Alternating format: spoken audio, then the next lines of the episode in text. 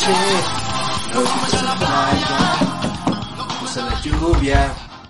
Pepe, nos tenemos que ir ya. Güey, me estaba bañando. Aparte la estancia se acaba mañana. ¿Tan incómoda está tu habitación? No, no es eso. Es que traté de salir por el corredor que da a la calle y vuelvo a entrar a la recepción. Es como si fuera un loop. Vuelvo a entrar al hotel en lugar de salir. Igual y no has descansado bien. Yo en las noches me despierto por las... ¿Las voces? Sí. Madres, ¿tú también las escuchas? Da mucho miedo las voces dándote la bienvenida. Y aparte has visto la gente bailando afuera. Mira, ahí va el capitán. Alcánzalo.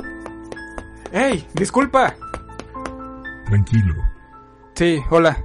Oye, necesito cancelar la estancia. Nos queremos ir hoy mismo. Es una lástima. El asunto es que pueden hacer el checkout las veces que quieran, pero nunca se podrán ir.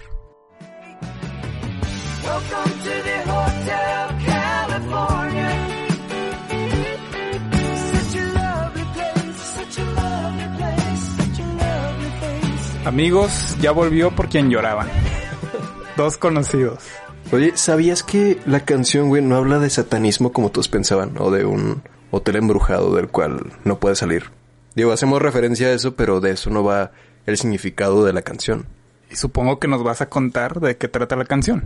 Claro, me voy a hacer el sabiondo, güey, así que vamos a empezar. Eso lo vi en una entrevista, la verdad, no... No recuerdo si era el guitarrista y era alguien más de la agrupación de The Eagles, de esta banda que escribió Hotel California, y hablan sobre la canción que trata de la adicción.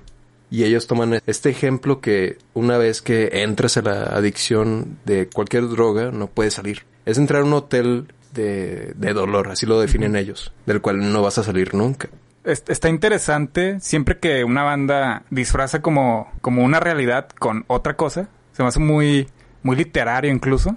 Pero yo hubiera preferido que se tratara de lo que parece que se trata la letra, güey. Es que creo que dieron la explicación ya hasta que la empezaron a relacionar como, no, es que esta banda está bajo este culto satánico y, y ahí fue cuando salieron estos güeyes de, a ver, a ver, no se trata de satanismo, cá- cálmense un poco. Pero igual no crees que siendo una banda de rock está más cool que te relacionen con el satanismo, güey? Digo, yo, yo lo vería como una medalla si fuera ellos. No sé, igual pensaron como en su público, porque igual si, si piensas en una banda tipo, no sé, death metal ese tipo de cosas, pues qué chingón que te relacionen con eso. Pues no sé, creo que sí me... Y aparte estaba en esa década que salió la canción, no recuerdo, creo que fueron los setentas. Estaba también en auge esto de el culto satánico. güey. Ah, el, el culto de Anton LaVey, que es el Papa Negro, el Sí padre es. del satanismo. Pero, bueno, es- ese güey sí está muy influenciado por... Más bien, muchas bandas sí se influenciaron con ese vato. Bueno, Marilyn Manson es uno de los más grandes ejemplos. Creo que Marilyn Manson se hizo como miembro de la iglesia satanista. Pero para estar en el foco de la gente como de llevar siempre esa imagen negativa o más bien oscura que Ese güey, dar. Marilyn Manson quería hacer lo que toda la gente odia, para demostrar un punto, ¿no? o sea, Que era- realmente no creía. No sé, pero es que esa iglesia se prestó mucho a, a que la gente la relacionara, porque de entrada es iglesia satanista, no satánica. Los satanistas es algo totalmente a, no Aparte. sé, a la figura esta demoníaca y cua- lo que tú piensas cuando te dicen algo del diablo o de Satanás. Eso es algo que se llama satánico. Los satanistas son una iglesia aparte en la que ellos creo que rechazan cualquier figura eh, o imagen que la propia iglesia católica le ha dado al diablo. O sea, para ellos no es esta imagen del señor oscuro de, del infierno, que es la antítesis de Dios. No, para ellos el satanismo es un estilo de vida en donde no tienes estas ata- ataduras, según ellos, que te da la religión, güey. De hecho, creo que él, me lo habías platicado una vez, que sus mandamientos son más humanos, por así llamarlos, o más como de, de llevarla bien con todos. Sí, va por ahí la cosa. O sea, ahorita no recuerdo exactamente cuáles son, pero sí, ellos defienden mucho la naturaleza del ser humano. Es decir, que no somos perfectos, que no podemos seguir unos mandamientos que van en contra de nuestra naturaleza. O sea, de Y- ser, de ser más instintivos, por así, de una, de una manera. Sí, o le dan lugar a la equivocación también. O sea, no sé, de repente la religión eh, organizada, como la católica, la cristiana y todas las que se te puedan ocurrir, pues como que son una especie de doctrina, porque esa es la palabra realmente, en la que el ser humano renuncia a ciertas no sé, cierta naturalidad o naturaleza y hace cosas para estar mejor, ¿no? No digo que esté mal, al contrario. Pero la idea de esta iglesia satanista es rechazar todo eso y ser más humanos. Hasta donde tengo entendido, puedo estar diciendo mentiras, como es habitual. Pero creo que por ahí va. Y aquí lo que muchos agarraron, el mismo Marilyn Manson, es esa imagen que la gente tiene de, de- de Satanás. Y de ahí se agarraron. Que, que también no dudo que Anton LaVey, que era amigo de Marilyn Manson, pues también aprovechó ese tipo de propaganda, pues. Claro, como impulsó de... Pasó de ser el americano loco a... No mames, o sea, como que si va en serio. Si Marilyn Manson la apoya, pues va en serio. Sí. Y de hecho empezaron a hacer las teorías sobre la canción de Hotel California con algo satánico. Uno por la letra, dos porque en la contraportada hay como un retrato de la recepción del hotel. No recuerdo qué hotel utilizaron. El Hotel California está en México. Ah, pero mames. sí, pero el que utilizaron está creo que en Estados Unidos para las fotografías. O, sea- o sea, ¿cómo? O sea, el Hotel California real. O sea, sí existe. está- sí existe y está en México. Pero el que usan en las fotografías para el álbum de The Eagles es otro hotel, no es el Hotel California. Ok, déjame ver si entendí, güey. sí, existe un hotel que se llama California. Sí, California. Pero ajá. obviamente no tiene nada que ver con la canción. Nada más No, agarraron no el nombre. Nada más tomaron el nombre, güey. Ah, ok. Sí. Y ya usaron la imagen de otro hotel. Bueno, entonces. entonces, en la contraportada del álbum de The Eagles, es un retrato en la recepción de un- del hotel California ficticio. Y aparece una figura, pues, blanca, calva, y todos lo relacionaron con. Anton LaVey, Así es. que él es calvo también. Y, no blanco. es. ¿Y qué? ¿No es? ¿No es él? No, o sea, de- desmintieron eso. Se supone que dijeron que era un, un actor más en la fotografía. Que digo, pues no tendría nada de malo que fuera él. ¿No? Pues No es como que él es un alguien oculto que no quiere que sepan de él. No, o sea, al contrario. Pero de hecho en la fotografía él sale como en un segundo piso y se ve muy apenas. O sea, realmente solo ves que es, es blanco y es calvo. Y como Ah, todo relacionado como a satánico, pues, ah, es este güey. Mm. Pues no sé, yo te digo, yo hubiera preferido ese significado, seguir relacionando la canción a ese tipo de cosas, que a la drogadicción, que también, digo, es un tema muy recurrente en el rock and roll, sobre todo en el de aquella época, ¿no? Más desenfrenado, güey. Sí. Eh, en esos tiempos el rock estaba más asociado al, al diablo. Pero bueno, ahora que mencionas esto de, o que mencionamos esto de Anton LaVey y Marilyn Manson y las águilas y el satanismo, hay una leyenda de un músico que sí está más directamente relacionado con el Señor Oscuro. Robert Johnson, digamos que él es el, no el pionero, pero uno de los eh, íconos del blues. La leyenda dice, y de hecho en esta cuarentena, pues he estado viendo como documentales sobre música o relacionados con, con músicos, o he visto películas o conciertos. Y uno de esos que vi está en Netflix y se llama...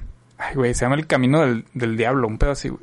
Y trata de Robert Johnson, de, esa, de ese mito de esa leyenda en la que habla que él hizo un pacto con el diablo para poder tocar la guitarra. Entonces, pues ya, el documental te muestra los orígenes de, Johnson, eh, un poco los orígenes del blues, cómo se empezó a popularizar y cómo él era un músico fracasado, o sea, no era bueno, no era bueno en la guitarra, lo corrían de, de los bares a donde se acercaba a tocar. Hay que recordar que en este tiempo, estamos hablando de 1920 más o menos, pues la esclavitud estaba muy fuerte, sobre todo en Mississippi, en Estados Unidos, y él, él estaba ahí. Entonces, el blues era como la distracción de, de los esclavos. Y pues entre los mismo, misma gente afroamericana, pues como que perfeccionaban esta técnica. Y se juntaban en lugares a tocar y la madre. Y él no era muy bueno. Entonces, la tragedia empezó a llegar a su vida. Tenía a su esposa, a su hija, que se tuvieron que ir a otro lado. Y él, eh, como el blues estaba relacionado a los, a la gente negra, pues también se le, siempre se le relacionó con el diablo, al blues independientemente de esta historia de, de Robert Johnson. Entonces, su esposa y su hija, no, más bien, su esposa embarazada se va y él se queda solo. Cuando él va a ver a su esposa que está embarazada, porque van a ser su hija, su esposa y su hija se mueren. Entonces dicen que él se retiró, se fue y duró un año. Eh, Tiempo, te voy a interrumpir por causas que naturales o algo sobrenatural les pasó. no lo sabemos. No te creas, no, pues no sé, güey. También estaba muy precario, supongo. Digo, supongo que había más probabilidades de morir en un parto antes que ahora. Total, el güey se escondió. No, no se escondió, se, se fue de- del lugar en donde estaba. Y supuestamente la leyenda dice que en el cruce de caminos él estaba sentado con su guitarra. Y de la nada apareció un señor vestido de negro, se le acercó, agarró la guitarra, la empezó a afinar y empezó a tocar. Luego, cuando le va a devolver la guitarra, le dice, si te devuelvo la guitarra, vas a poder tocar. Pero tu alma me pertenece. Entonces, Robert Johnson regresa al pueblo, sabiendo tocar, se presenta en los bares, eh, es un éxito, empieza... Solo hay, creo que tres o cuatro fotografías de él en existencia, o sea, no hay nada más. Dicen que cuando él tocaba, se ponía a espaldas, de- a espaldas del público o viendo hacia una pared, que no quería que vieran cómo tocaba. Entonces mucha gente dice que, que era para, para que no vieran las manos del diablo y la madre. Otros dicen que era porque no quería que le fueras a copiar lo que tocaba. Otras personas dicen que se le ponían los ojos en blanco, que por eso siempre tocaba a media luz o que estuviera muy oscuro cuando tocaba. Cuando tú escuchas las grabaciones, al principio se creía que había más gente tocando, o sea, había más de una guitarra en la grabación. Y no, era nada más él, pero mucha gente, para seguir este mito, dice que es, es, es como si escucharas dos guitarras. Una de las razones puede ser porque él tenía los dedos muy largos, entonces podía hacer diferentes funciones con sus dedos en la guitarra. O sea, era una cuestión más técnica que, que del diablo. Una noche tocando, se metió con la esposa de un de un hombre poderoso, algo así, no me acuerdo. Y este hombre al darse cuenta le ofrece una botella, él no, o sea, pide que le den una botella a Robert Johnson de alcohol. Y él tenía problemas con el alcohol también, o sea, era adicto y la madre. ajá. Ajá. Entonces, abre la botella, le toma y después de tres días muere. La botella estaba envenenada. Entonces, como moraleja es que nunca bebas de una botella que no está sellada. Ok. Yo esperaba el giro de... Tenía agua bendita, güey, en la botella. No, güey, pues es que, digo, el diablo le dio la habilidad de tocar, güey, no lo hizo inmortal. claro, güey. Ahorita que nos platicaste la historia, recordé la canción de Kylo de Broken Bones. How the devil's gonna make me a free man. The devil's gonna set me free. que hablan de él, que es un blues rock más o menos, con ese ritmo. Y habla de eso, como de como el diablo te hará libre, romperá tus cadenas, romperás un par de huesos, o sea, te romperá un par de huesos, pero serás libre. Pues, por ejemplo, Robert Johnson también muchas de sus canciones hacían referencias a, al diablo o que él estaba bajo las órdenes del diablo también. Como leyenda está chida, güey. A mí me gusta. Esa de Robert Johnson. Pero como música familiar no tanto, ¿eh? No, Bueno, y otra cosa de Robert Johnson es que él fue el primero, cronológicamente Ah, hablando, cierto. del Club de los 27. Es el único dato que iba a aportar y me lo ganaste. Ah, perdón, güey. Si quieres aquí, vuelve a decirlo tú y, y hacemos como que no lo sabíamos. Ok. De hecho, Johnson era el primero que inició el Club de los 27. Ahora, yo tengo otra pregunta respecto a eso, güey. A ver. ¿En qué miembro del Club de los 27 se inició el Club de los 27? güey? Con Cobain, ¿no? ¿Fue con Cobain? Fue el que tuvo Yo- más foco. Sí, yo también creo que... Porque, ojo, que Robert Johnson haya sido el primero cronológicamente no quiere decir que ahí se empezó el club.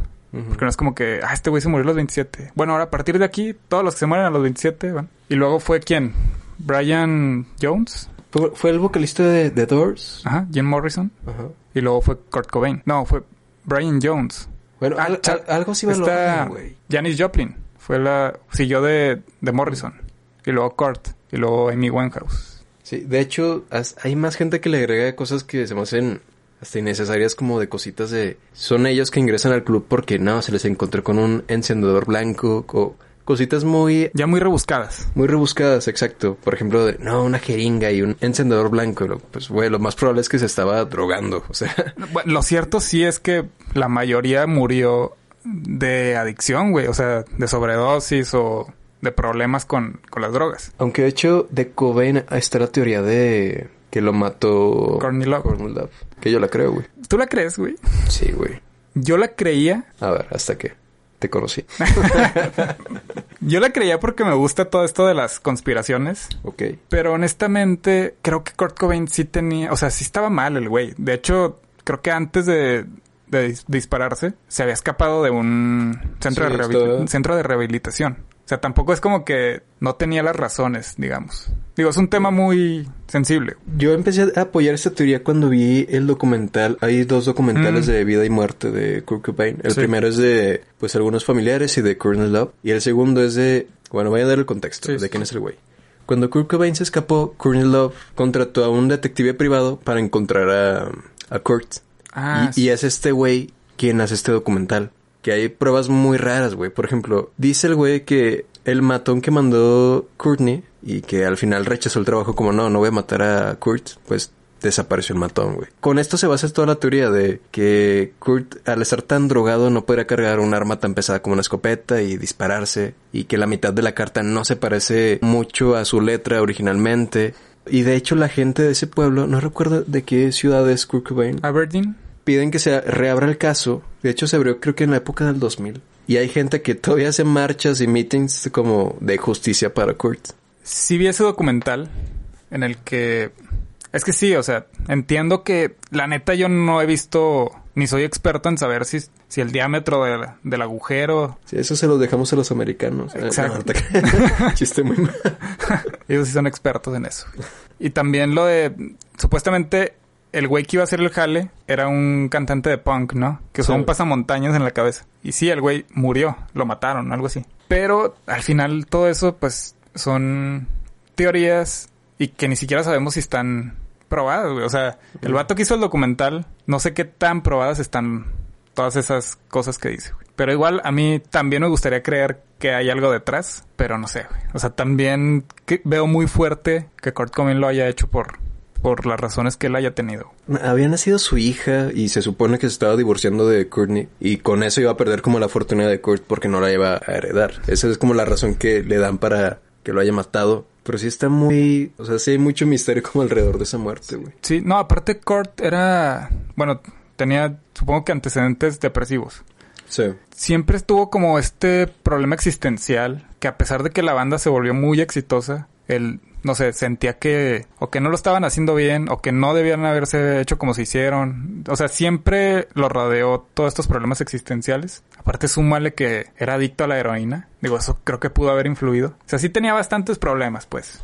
Pero pues te digo, o sea, en realidad todos, todos los del club de los 27 pues, tenían antecedentes relacionados a las drogas. También yo había visto que todos estaban de alguna manera relacionados con, con este tipo de cosas que ya hablamos eh, del diablo y que su éxito había sido a causa de, de este tipo de tratos con el señor oscuro. Pero pues no, eso es lo chido del rock, a mí se me hace, o sea, a todos le buscan hacer una leyenda o un mito.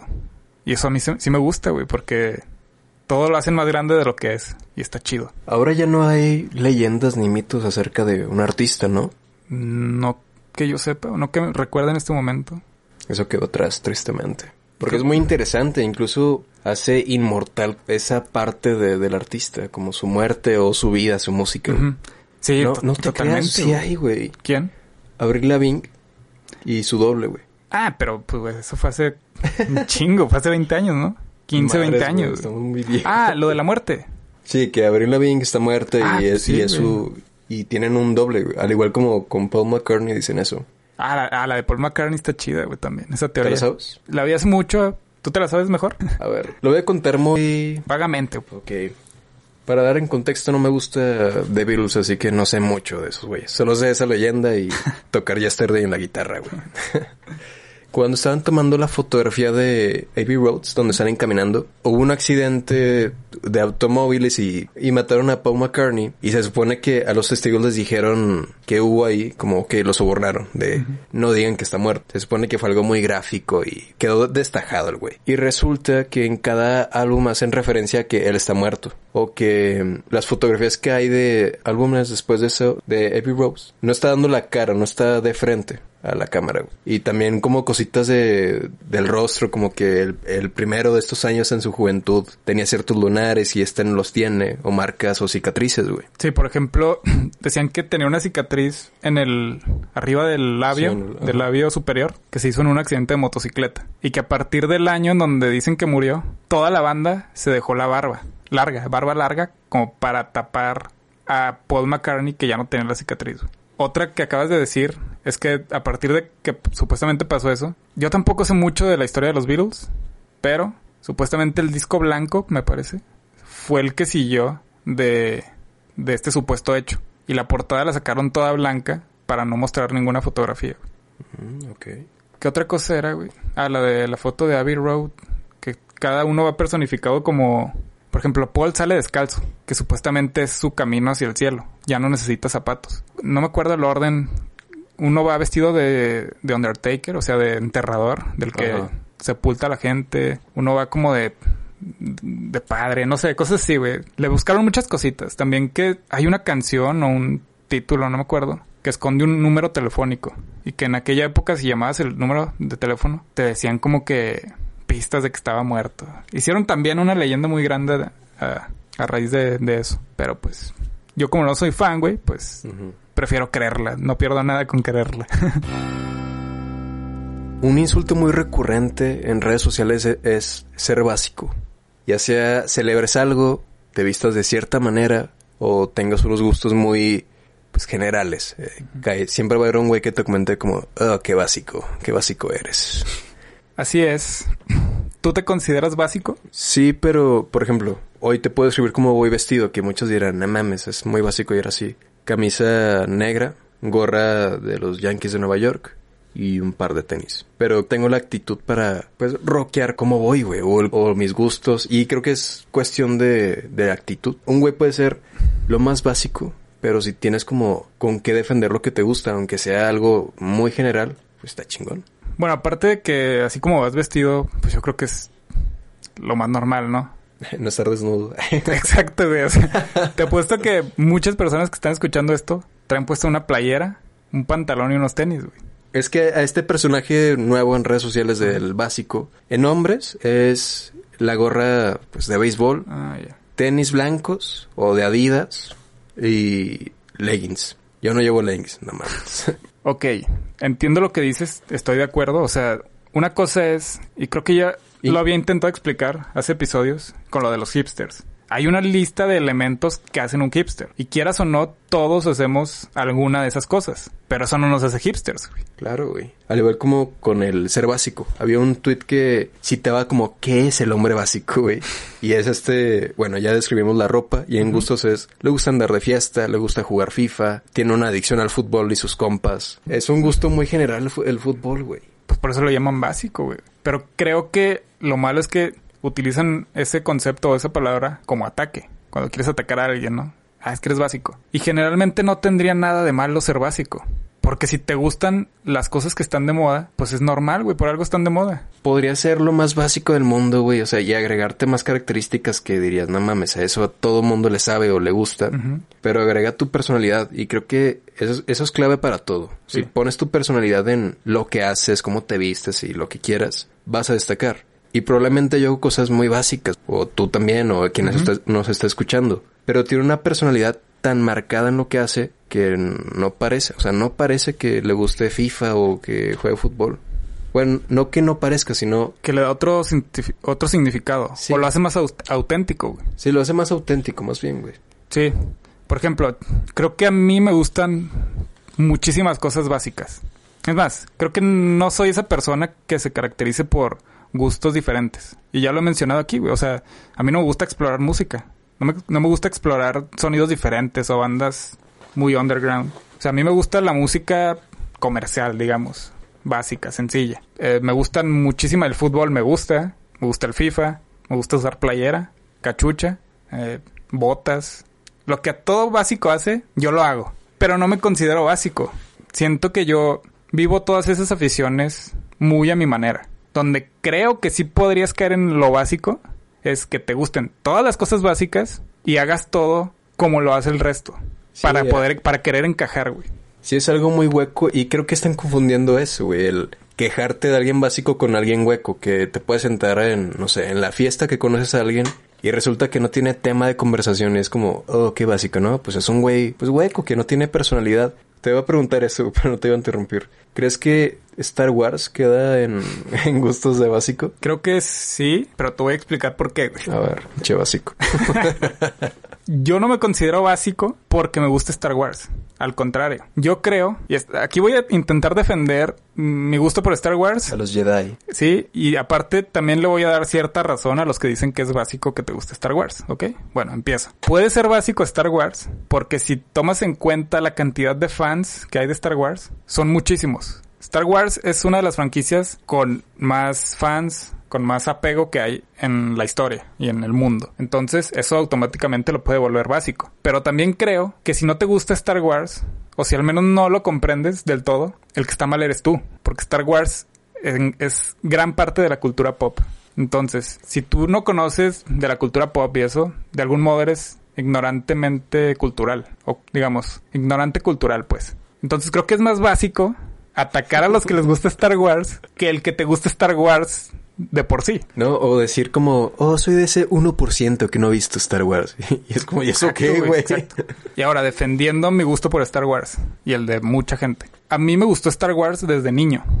Desde que era niño, eh, prácticamente cuando yo nací en esos años, fue cuando regresaron las precuelas de Star Wars, que es el episodio 1, 2 y 3. Entonces yo los viví, güey. O sea, cuando esas, esa, esa trilogía estaba vigente, yo era un niño que veía las películas. Entonces fueron parte importante de mi infancia. Yo desde mi infancia pues fui fan y fui creciendo. Y como te digo que es una de las franquicias más grandes, pues fue creciendo conmigo, pues, ese gusto. Regresa la franquicia con Disney, es una nueva generación, se vuelve a poner sobre la mesa el tema. Y los que ya éramos niños, pues le tienes que dar seguimiento sí o sí, güey, a la franquicia, quieras o no. Por eso yo creo que no soy básico, porque es algo que ha estado conmigo toda mi vida. O sea, es algo con lo que creciste, güey. Exacto. Básico para mí sería que Star Wars se vuelva a poner sobre la mesa y como hay mucha raza que le gusta, alguien a quien no le gusta, nomás dice, ah, a mí me gusta también y la madre, pero en realidad ni siquiera las ve, que no está mal que se suba al carrito, pero si en realidad te van a gustar, güey. No que nada más diga, ah, a mí también me gusta y la madre. ¿Sabes cómo? O sea, es más seguir a la borregada, eso es lo que a mí se me hace básico, güey. No tanto el cómo lo vivas. Yo creo que Star Wars queda más como en alguien geek. Yo creo que no, güey. O sea,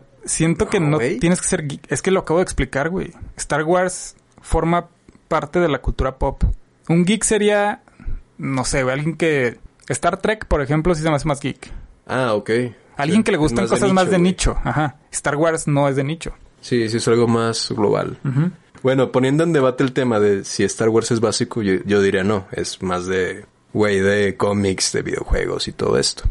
Aunque es algo más global. Pero como te digo, o sea, lo básico para mí sería alguien que se sube al carrito sin estar realmente arriba, güey. O sea, que aprovecha la situación y se quiere sentir parte. Y eso lo replica con todo lo que esté de moda. Eso a mí sí se me hace básico. A mí se me hace más cagante. O sea, sé que le ayuda a la franquicia o si vas a música al artista, pero si es medio cagante. El güey que pretende eso para también llamar la atención. Que Ay, eh, en realidad es más eso que apoyo, pero ok. Sí, güey. Y creo que lo que acabas de decir de que puede ser alguien que ni tiene tema de conversación porque está hueco. Y creo que eso es eso, güey. O sea, si a ti te gustan puras cosas básicas, pero realmente te gustan y te han acompañado, o sea, hay un origen, pues, de cuándo te gustaron, todo el seguimiento que les has dado, a alguien que no, no tiene ese background. O sea, no, Sí, no te güey. podría platicar nada de, de sobre ese supuesto gusto, güey. Porque nada más está aparentando que le gusta. Si te doy un ejemplo rápido del fútbol, es cuando llegas a platicar con- ese güey, es apasionado del fútbol y resulta que lo único que platica es, no, pues he hecho partidas de FIFA con y tomo HB con mis amigos. Pero si llegas con el otro güey que te platica la historia y te platica tal dato, me da mucha risa que ustedes, güey, cuando les preguntan de un asunto pasado, de, oye, güey, ¿recuerdas cuando estábamos en primaria? Ah, sí, el mundial de tal, de tal y tal año, güey, yo qué pedo, güey. O sea, no recuerdan nada más que esa copa, más que ese mundial, güey. Sí, a mí me gusta usar referencias futbolísticas para, para hablar de años, pero ahí se abre otro tema, güey. Para mí es mamador Ajá. el que retes a las personas a que te comprueben que son fans de algo pidiéndoles la historia Ah, completa, es- güey. O sea, tampoco se trata de eso.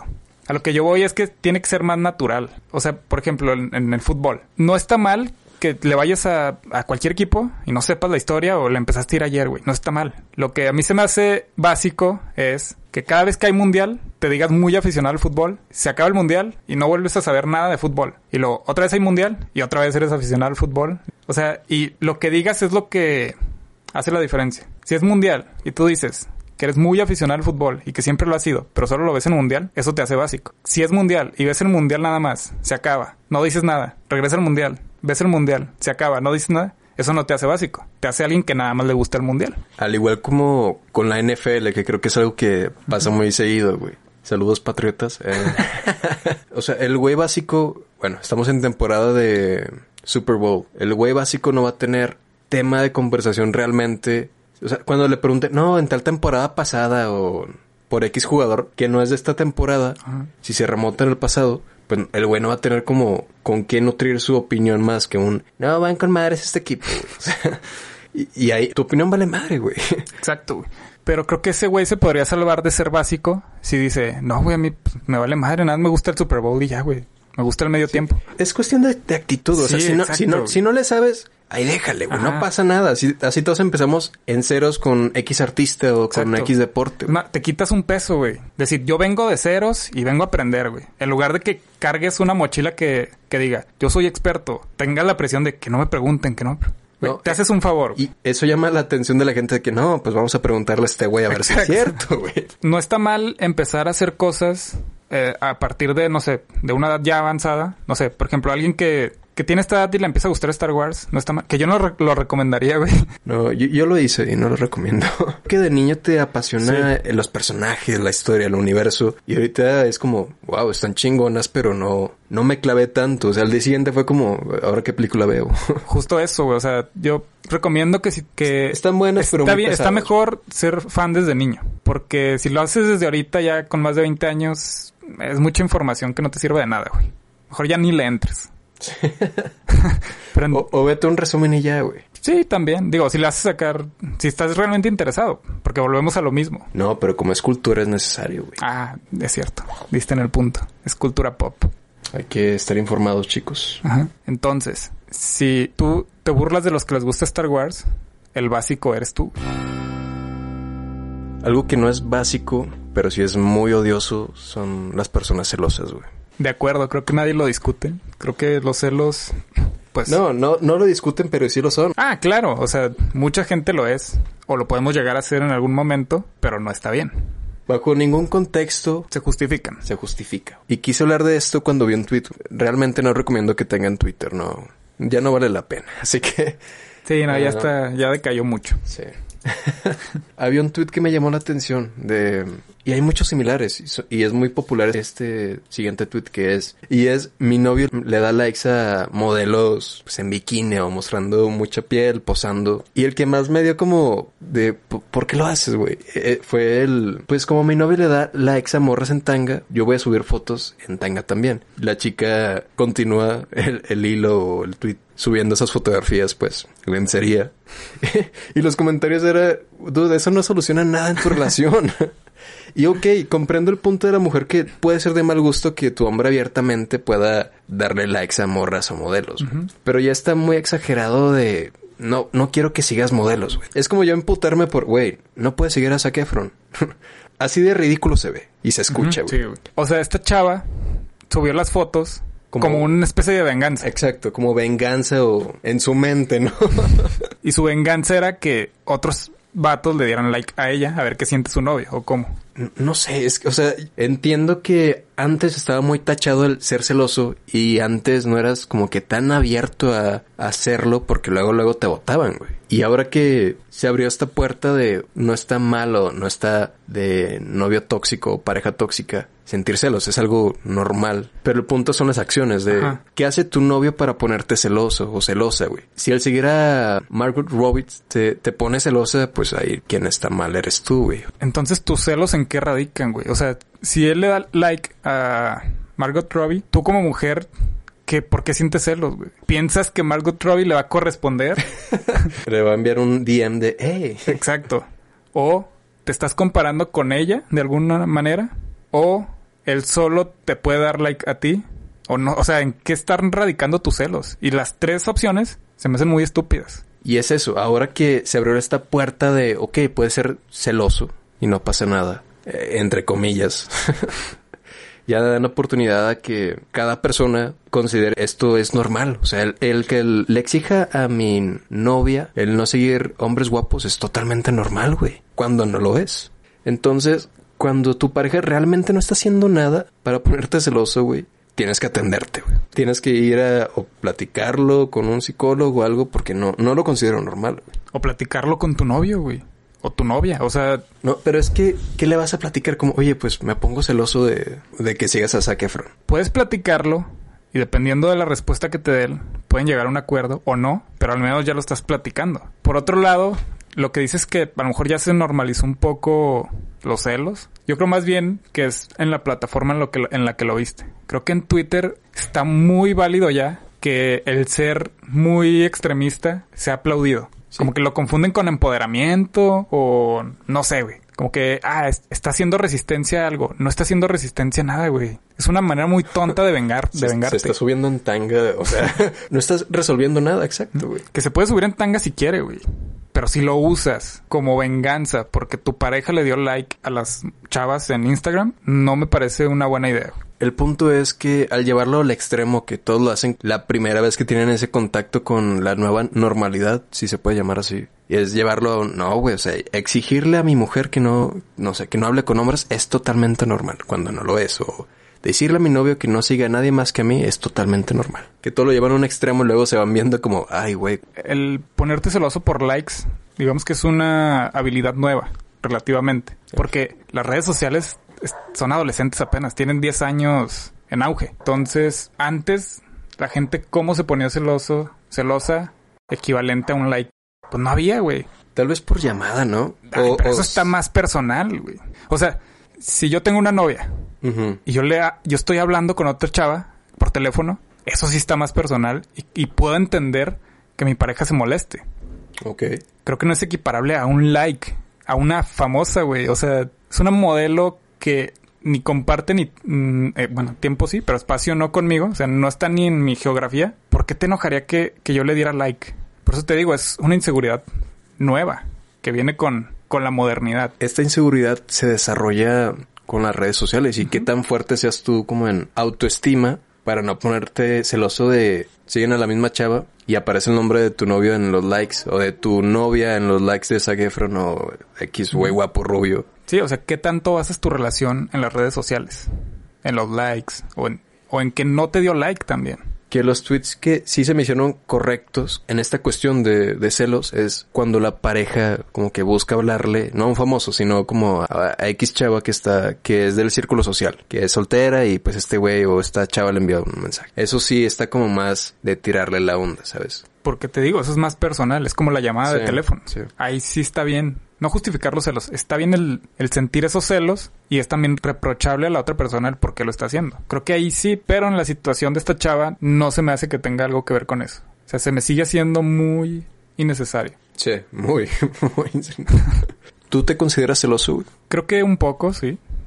Y está obviamente eh, directamente relacionado con, con mi baja autoestima, mis inseguridades. Pero me puedo jactar de que no me incomoda o no me pone celoso un, un like, güey. O sea, que le den Ah, like sí, a un güey. famoso, pues no, güey. O sea, no, tampoco llego a esos extremos. ¿Tú? Pues sí, lo normal que sería también eso, o sea, está muy satanizado decir como, no, no soy celoso, de Sí. hecho, soy muy abierto a que tus amigos te besen. es como, güey, claro que no. Pero sí, que yo lo normal que considero celos es como, ah, pues conoce al amigo o tiene el amigo que se lleva a toda madre, que es el musculoso, el guapo y, Sí, sí. que el abrazo, la tomada del brazo es como, ok, pues sí te da como, ay, cabrón, o sea, pero no te pones loco, o sea, tú te pones como, madres, pues es su amigo y está bien, o sea, no pasa nada, pero sí te sientes como, como ese instinto de hombre, como, como a compararte, güey. Sí, sí pone a prueba tu, tu autoestima de algún modo, Sí. pero creo que todo depende de, del contexto. O sea, tengo un amigo por sí solo no, no, no te va a causar celos. Ya si vieras la interacción que tiene con ese amigo, pues a lo mejor ahí ya puede despertar un poco más, ¿no? Pero siento base en, en, en eso porque recuerdo como el, ok, voy a recordar por qué está conmigo. O sea, qué ve en mí que él hace estar conmigo y no con un vato más guapo, musculoso que yo. Y aparte creo que la comunicación es clave. O sea, Sí. el platicar, dejarle en claro a tu pareja que por algo, no por algo te eligió más bien, por algo podemos estar juntos Ajá. porque nos preferimos yo a ti y tú a mí. Sin importar si yo tengo amigos o amigas o lo que sea. Creo que es eso, o sea, el seguir eh, confirmando el que se eligen el uno al otro. Creo que con eso ayudaría muchísimo en la relación y a dejar las cosas claras que el subir fotos eh, en lencería, güey. en serio. Entonces, chicos, tengan buena comunicación, tengan buena definición de qué es sentir celos. No suban fotos en lencería.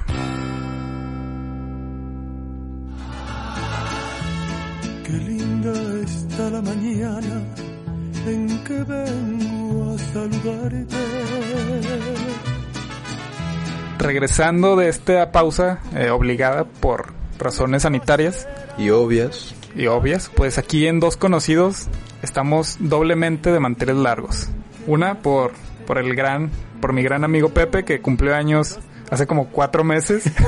y no pude ver a nadie, güey, maldita cuarentena. Sí. Pero gracias, amigo. Lo aprecio De nada. bastante. Desde aquí del podcast. ¿Y quién es el segundo cumpleaños? Bueno, el segundo cumpleaños no soy yo, por si se lo preguntaban, ni otro integrante aquí escondido que hay. No, es el mismo podcast. Del cual nos dimos cuenta que ya pasó un año hace tres meses. No, este mes. Ah, sí, este mes. Ahí Hace ve tres meses fue tu cumpleaños. Ahí se ve el, el efecto de la cuarentena, no, no, sé, no sabemos la fecha, pero ok. Grabando esto, o antes de grabar esto, más bien, nos dimos cuenta que ya teníamos un año grabando, más bien, de haber empezado esto, De haber subido un capítulo. del cual lo recuerdo muy como desahogo de... O sea, tienen que escucharlo, no les voy a decir de qué es el desahogo. No, no es amor. Es especial ese capítulo, güey. Es liberador. Y pues bueno, ya llevamos un año desde que se subió el primer episodio y aquí seguimos con un proceso muy atropellado en donde hemos tenido que pausar ya sea por, por razones eh, varias, por razones obligadas, por lo que sea, pero aquí seguimos y aquí pensamos seguir todavía mucho tiempo más. Que le empezamos a dar más, creo que en octubre, cuando empezamos a darle más contenido y más ideas y juntarnos a... Hey, vamos a grabar. Pero es como las bandas, güey. Siempre que les preguntan cuántos años llevan juntos, dicen el año de fundación, no el año del primer disco. Pero volviendo a tu cumpleaños, pues platícanos cómo, cómo, cómo te la pasaste. Recuerdo que la última vez que te vi, que no pudo ser en tu cumpleaños, fue antes, obviamente. Pues te recuerdo incluso un poco más delgado. Eh, Sí, güey. Gracias, Jason. Gracias, güey. no, no te creas. Sig- sigues igual, eh, un poco más viejo, un año más viejo. Pero, ¿cómo te la pasaste? Platícanos. Cuatro o tres días antes estaba muy emocionado. No, estaba. estaba muy triste, güey. No sé, o sea, como que te entra. Y creo que el efecto se potencializa con la cuarentena. El, el darte el tiempo libre para sobrepensar algunas cosas como el amigos, trabajo, compararte a tu edad y con X persona que. Eh, fulano ya logró tal y tiene menos que yo, tiene menos edad que yo. No sé, te abruma bastante y creo que el estar solo y encerrado, pues te afecta más, güey. Y así fueron tres días largos. E- incluso estaba pensando de madres, creo que este va a ser mi peor cumpleaños, güey. No pude ver a nadie, güey. Cuando fue mi día, desperté con muchos mensajes de, hey, feliz cumpleaños, que no es algo que le dé peso, pero que mucha gente recuerde tu cumpleaños o que Facebook haga eso por ti. Sí, es algo como cool de, wow, pues no esperaba que mucha gente se acordara y que valoraran la conexión contigo. Realmente ahí vi que el, el ser buena persona cuando te nace y con quien te nace, sí tiene un significado. Porque si hubo un tiempo en que, eh, voy a tratar de agradarle a todos. Y créeme que fue mi peor año, me sentí infeliz. Sí. Y probablemente mi felicidad ahora no se basa como en éxitos o en cosas que tenga, sino en con quién vivo el tiempo. Entonces, fueron tres, cuatro días en los que te sentiste muy pensativo. Eh, creo yo que eso es algo relativamente normal, como una especie de depresión pre-cumpleaños. Y con todo lo que acabas de decir, creo que dijiste muchas cosas, eh, o sea, en diferentes direcciones. Pero mi pregunta es si fue más el peso de decir una especie de crisis de no es no he logrado nada a la edad que voy a cumplir o el no sé si la gente me va a recordar en mi cumpleaños. No, me, me centré más en qué soy para la otra persona. Y de hecho, tú compartiste esta imagen que no puedo dormir ese- esa noche por tu culpa, güey. ¿Cuál? De la versión que tú tienes de ti mismo no existe. Cada persona tiene una versión distinta tuya. Si para Juan eres el introvertido chistoso, para Paco vas a ser el compañero bufón. O para María vas a ser el mamón insoportable, güey. Y para ti vas a ser alguien normal, ¿sabes? Con eso me quedé pensando de qué soy para los demás. O qué peso represento. Si soy una amistad, si soy algo que valga la pena recordar o tener contacto con. El éxito comparado con pues gente que tiene éxito a sus 20, no lo digo como, "Nah, no, no me voy a esforzar, sino como esos casos, por ejemplo, Kylie Jenner, güey, que es la primera multimillonaria, algo así, de tener- Sí, sí, al sí. tener 21 años o 22. O sea, son casos muy específicos, güey. Y creo que castigarte tú mismo con un, no mames, no sé, mul- multimillonario. ¿Cuántos millonarios hay a tu edad, güey? No, y aparte, eso de Kylie Jenner es más producto de las circunstancias. Exacto. Porque ella no libró su fortuna siendo nadie. O sea, venía de una familia que ya estaba empezando a... Sí, genera, Ser muy ya, famosa, ya tiene generaciones Sí, siendo... güey. o sea, nació con, con ese... Con esa habilidad a desarrollar, güey. Ella puso el nombre nada más. Y ya. Y obviamente tú o yo o cualquiera que nos escuche, pues no va a lograr eso a los 21 años. güey. Entonces sí, no creo que eso sea motivo para, para compararte. Y el que la gente me recuerde, y no me refería a que, no, quiero que mucha gente me considere su amigo y me recuerde, sino que soy para quienes son cercanos para mí, o a quien considero mi amigo y todo esto. Y aunque no le dé ese peso, pero sí le dio ese plus al cumpleaños, como que sí la pasé solo, pero que gente que no veo desde hace años, o que no tengo esa gran interacción, me felicitara así fue como, ah, pues qué lindo, qué cool que se tomó el tiempo. De no solo escribir FC, güey. Así como, hey, feliz cumpleaños, estuvimos en, en humanidades en universidad, saludos. Y es como, ah, chido, güey. Ok, entonces, por ejemplo, tú le diste más peso o lo que estaba en tu preocupación era el, el contenido de ese, de ese mensaje, ¿no? O sea, digamos, te escribió un amigo. Tú tenías más la incertidumbre de qué va a decir ese mensaje al... ¿Me va a escribir ese No, no, amigo? no, el, el qué soy para su vida, no, no un, ah, ¿qué me va a decir en mi cumpleaños? Es cuando salimos, cuando platico, cuando mi interacción con él, qué imagen tiene él de mí, qué valor tiene, o sea, qué soy para la otra persona. Que realmente no quiero saber, por, sí, suena muy estúpido, pero ya voy. que realmente no, no quiero saber, aunque me esté quejando de esto y aunque me haya vo- volado el sueño esta pregunta tres, tres noches.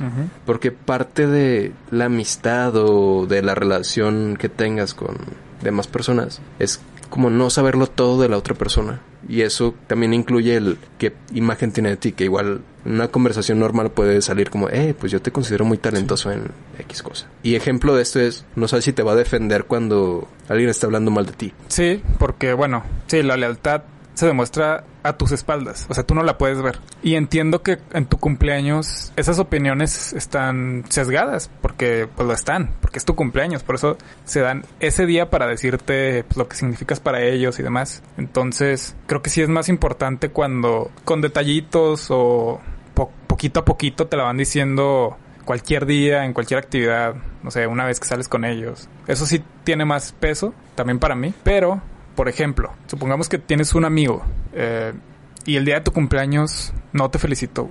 Por la razón pues- que sea, güey. Pues de hecho, en, un, en un cumpleaños, te voy a interrumpir un poco, güey. En un cumpleaños que tuve en la universidad, que pues lo típico, que te despiertas y ni sabes qué día es, y me empezaron a felicitar, y tú y otro compañero que se llama Paco se acercaron conmigo y, oye, hoy cumples años. y, y sé que no lo hicieron de, por malos compas o simplemente pues conozco la rutina de universitario que a veces vas y no sabes ah es martes pero no sabes que es cumpleaños de tu amigo sabes Ahí te va, en mi me- defensa. en mi defensa. me, me dio mucha en lugar de enojarme me dio ternura, güey, como no. Ahí te va, en mi defensa. Todo ese día, pues... Estaba no- crudo. Nos la pasamos casi, casi, güey. Nos la pasamos juntos. Eh, era en la mañana, pues con trabajos y la madre. Ya eran los últimos de universidad, los últimos días. Y la neta se me fue la onda. Pero ahí te va, ahí te voy a poner otro, otro ejemplo para salvarme a mí. Para salvar mi vida. te iba a preguntar eso no por esa experiencia, güey. sino más bien para saber si, si te molestaría que alguien no te felicitara a alguien que tú consideras importante. Y ahora te voy a responder con mi experiencia y de algún modo esto pienso salvarme la, la espalda con eso. Yo cuando he cumplido años, que lo hago todos los años, como se imaginarán, no hay un año en que no cumple años, pero bueno, en algunas ocasiones, también de universidad, llegas ese día esperando de algún modo que la gente te felicite, ¿no? Pero somos tan, no sé, tan, no sé cómo, que nos ponemos una trampa más. Es, quiero que me feliciten, pero no les voy a decir que es mi cumpleaños. Porque entonces ya no valdría, güey. Si te digo, es mi cumpleaños, pues me vas a felicitar. Entonces, queremos que nos feliciten y que lo hagan sin nosotros decirles. O sin una pista de Facebook o lo que sea. Entonces, yo hace años le quité eso a mi cumpleaños. Esas expectativas. A mí no me importa que me feliciten. Sí lo agradezco y me hace sentir bien, pero no espero eso de la gente. Y en algún cumpleaños en la universidad también, pues es de que vas caminando por los pasillos, es tu cumpleaños, no, no esperas que nadie te felicite realmente. Y llega, se te acercan personas, como cualquier otro día en la universidad se te acercan a saludarte, a tener una pequeña plática de pasillo. Y así pasó ese día. Yo en, los traslados en la escuela, pues me topaba gente, platicaban conmigo, eh, me saludaban, algunos muy efusi- efusivos, los que no veo muy seguido en la misma escuela. Y varias de esas personas, no se supongo que cuando llegaban a su casa o después de un rato, me mandaban un mensaje muy apenados diciéndome que madres, te vi, platicamos y no te felicité, no sabía, perdóname, pero aquí está tu feliz cumpleaños. Y yo les decía, eso no importa, o sea, no quiero sonar muy cliché, pero realmente el regalo fue Tu amistad. tu amistad. O sea, a lo que voy es, a lo que voy es, que alguien se dé el tiempo de platicar contigo, de saludarte efusivamente, aún sin saber que es tu cumpleaños, para mí lo hace más auténtico. Porque como dije, que sepan que es tu cumpleaños Es un plus. sesga, sesga su actitud o su comportamiento. Van a decir, ay, güey, es su cumpleaños. Hay que reírnos de sus chistes, güey, hoy. Porque pues, es su cumpleaños, güey, no hay que hacerlo sentir mal. O voy a ir a buscarlo para saludarlo porque es su cumpleaños. La intención es buena, pero está sesgada, quieras o no. Entonces, para mí es más Auténtico, importante y güey. más auténtico que la gente no sepa que es mi cumpleaños. Porque es un buen indicador de a quién le importa realmente. Entonces, espero que con esto haya salvado, haya salvado mi cabeza. Ajá. Esa vez que se me pasó por unas horas felicitarte. Y la palabra es tuya. Respondiendo a esa pregunta, mm, no lo considero importante porque por la amistad, nah. Este, no lo considero importante porque siento que entra en ese cliché y en esa y en ese estereotipo ridículo que se tiene de la amistad. Si es tu amigo, tiene que saber todo de ti, tus colores favoritos, tu comida. No, güey, si, si es tu mejor amigo, tienes que saber a qué horas te duermes, tú llamarle para despertarlo y, y obviamente recordar tu cumpleaños, güey. Eso no se le puede pasar. Exacto. Yo no soy así. O sea, yo como amigo, puta, se me van fechas, güey. Tal vez detalles no. En eso sí, sí, sí soy bueno, güey. No hay que ponerles esa carga a tus amigos y luego tú emputarte porque no, es que no cumplen mis perspectivas. No, pues el, el- el pedo eres tú, mi rey. Entonces, no, hu- hubo mucha gente que me felicitó ya siendo las 12 o un chistoso que me marcó en la madrugada del día siguiente de, ¡eh, feliz cumpleaños! Como fue ayer, cabrón. Estoy dormido. puta madre. y si hay que bajarle rayitas de, oye, si a tu compa que ves en la universidad o en el trabajo, a la primera hora, porque viene modorros y viene de rutina, no te felicita, es normal, güey. No significa que te dejó de querer, que olvidó tu amistad. Pues no, güey. Aparte ahí te va... Es humano, güey, simplemente. Sí, güey. Aparte ahí te va algo que yo siempre he creído. Bueno, no siempre. O sea, desde que te digo que le quité esas expectativas a mi cumpleaños. Me ha tocado gente que sí se molesta o que sí te pide como requisito que te sepa su cumpleaños si eres su amigo. Y luego yo me puse a pensar, ¿por qué es tan importante saberte el cumpleaños de alguien más? O sea, esa, ese gramo de información, ¿por qué hace la diferencia? Y luego me puse a pensar, de mi salón de compañeros de universidad, con los que conviví cuatro años, con- algunos más, con algunos menos, te puedo decir que la mayoría, de la gran mayoría, me sé el día de su cumpleaños. No mames. Sí, Pensé güey. que ibas a decir, me valió madre su cumpleaños. No, para allá voy, güey. Me sé su cumpleaños de la mayoría. Te puedo decir el día. Y te puedo decir que no me lo sé necesariamente porque me importan. Me lo sé porque digamos que tengo una rara condición que me hace almacenar información irrelevante en mi cerebro. Entonces, por cualquier cosita, en algún momento supe que ellos cumplían este, en, o sea, en algún momento en el que conviví con ellos, ya sé que me acuerdo de algún, algo que pasó en su cumpleaños o algo, pues me acuerdo de la fecha. Y a eso voy, güey. Si yo, que a lo mejor la mayoría no convivo con ellos o no son mis mejores amigos, me sé su cumpleaños, pues qué valor tiene, güey. O sea, para Es mí es para la- totalmente irrelevante que alguien se sepa tu cumpleaños. Sí, y es normal, güey. Pero para la otra persona es importante porque es su día, güey. Y Sí, tiene güey, y pero- genera esa imagen de, no, pues como es mi amigo, se la va a aprender, güey. Pero a ti, ¿tú por qué te vas a acordar del día que es nada más importante para mí, güey? O sea, yo, nada más yo nací ese día, no tú. Tú no tienes el derecho de acordarte. ¿Me explico? Si yo quiero que, güey. O sea, lo Pero- que voy es, yo me sé el nombre de esos compañeros y probablemente te puedo asegurar que la mayoría no sabe cuándo cumplo años yo. Y está bien, porque los envidio de que ellos no almacenan información irrelevante en su cerebro. Yo soy pésimo con fechas, pero en detalles, por ejemplo, si hubo una salida nuestra o con más compañeros o amigos, que para mí fue chistosa, muy relevante, recuerdo ropa, olores, esos detalles que luego me preguntan, ¿por qué recuerdas esas salidas? Estuvo muy pinche. Y les digo, güey, es que para mí fue importante. O Sí. para mí pasó algo tanto bueno o malo, güey, que me hace recordarlo siempre, güey. O sea, no estoy diciendo que, que no debes de saberte el nombre de la gente. El nombre. El cumpleaños. Bueno, y el nombre también. Tú, güey, este... Sí, también el nombre. Ese sí es importante que se lo sepa. Pero el cumpleaños, pues... eh, o sea, no estoy diciendo que no se los aprenden. Estoy diciendo que realmente, si lo piensan bien, no importa sabértelo. Claro que hace sentir bien a la otra persona el que te lo sepa y te acuerdes, sin ayuda de Facebook. Pero pues digo, mm, bueno, esa es mi perspectiva, güey. Yo lo veo como un plus, güey. Si Sí, te acuerdas, chingón. Si te tardaste media mañana o hasta las 12 como, más cumpleaños este, güey. Está bien, güey. No, pero sí. Y acaba de recalcar que siempre que va a ser tu cumpleaños o el de algún otro amigo cercano, yo desde días antes ya estoy preparando hasta el discurso que, que me voy a aventar, güey. O O sea, sea, el- le vas a poner copiar y pegar. Nada más cambias el, el fulano por Pepe. nada, tampoco soy tan mierda, güey. No me interesan los cumpleaños de los demás, pero no soy tan así, güey. Pero el mensaje sí es ese. Y me contradigo un poco, sí, pero pues lo hago porque me importan mucho esas personas.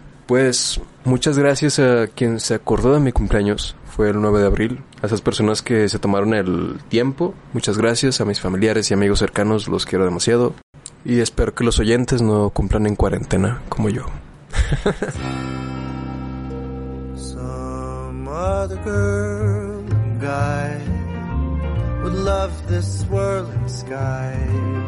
Pues bueno, conocidos, hasta aquí el episodio de, de nuestro regreso. Espere, supongo que sí, ¿no? Ya vamos a estar siguiendo, eh, subiendo capítulos, ¿no? O sea, ya no nos Sí, vamos a... sí. Ok, aquí vamos a seguir. Gracias por escuchar. Eh, pues sigan apoyando. Si nos escuchan del futuro, pues no sintieron ninguna ausencia. Y si nos siguen eh, religiosamente, pues aquí estamos de vuelta. Gracias por escucharnos. Es algo que valoramos mucho que le den play, que nos sigan en Spotify. Por favor, tómate el tiempo para ponerle pausa a esto y seguirnos en nuestro perfil de Spotify. Ya, ¿listo? Ok. Siguiendo con el mensaje, compartan el contenido si les gusta. Está la página en Facebook y el perfil en Twitter como arroba 122podcast o dos conocidos. Y ahí saldrán sus antihéroes favoritos del podcast. Síganse lavando las manos, atendiendo todas las medidas eh, de prevención para la pandemia que estamos viviendo y esperemos que todo salga bien. Bueno, pues esto fue todo. Muchas gracias. Adiós. Adiós.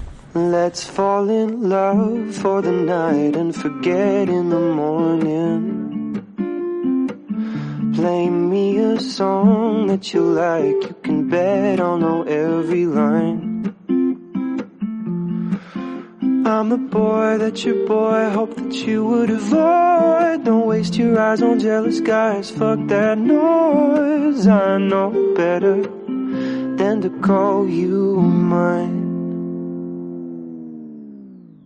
You need to pick me up. I'll be there in 25. I like to push my luck. So take my hand, let's take a drive. I've been living in the future. Hoping I might see you sooner. I want you riding shotgun. I knew when I got one right. Let's fall in love for the night and forget in the morning.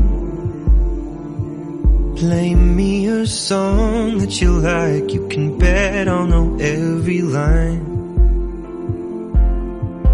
I'm the boy that your boy hoped that you would avoid. Don't waste your eyes on jealous guys, fuck that noise. I know better than to call you mine. I love it when you talk that nerdy shit. We're in our twenties talking thirty shit. We're making money but we're saving it. Cause talking shit is cheap and we talk a lot of it. You won't stay with me, I know. But you can have your way with me until you go.